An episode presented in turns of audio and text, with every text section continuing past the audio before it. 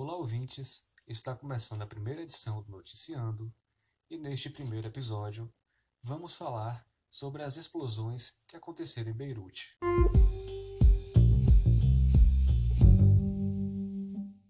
Na tarde da última terça-feira, a cidade de Beirute, capital do Líbano, sofreu duas explosões na área portuária. Inicialmente, como sempre ocorre em eventos como esse, as informações eram escassas e desencontradas, algumas até imprecisas.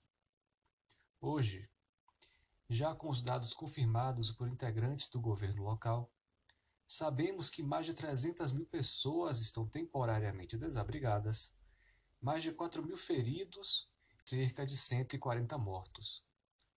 Números que podem aumentar, visto que as buscas ainda continuam.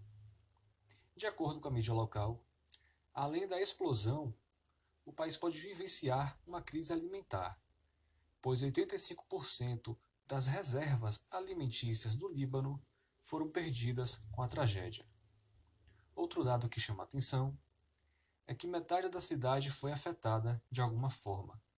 Carros foram destruídos, moradias desabaram e muitas janelas e móveis foram destruídos com o impacto da segunda explosão. Outro ponto que merece destaque é a reação internacional, que não tardou.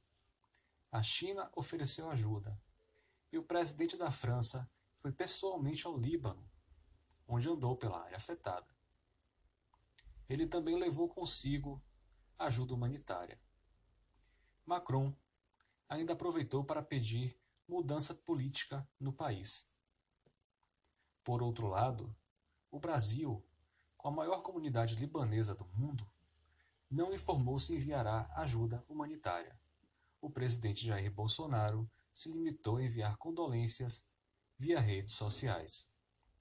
Além disso, nas primeiras horas do incidente, vídeos registrando o momento da explosão inundaram as redes sociais.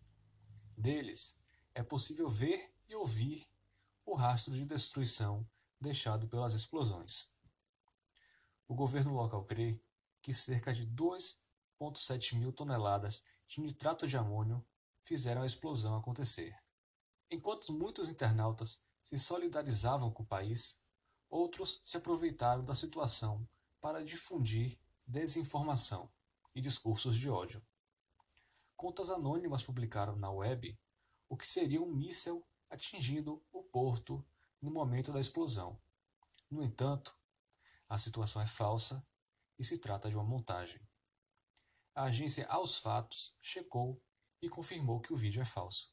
A verdade é que o governo libanês trata a situação como um acidente.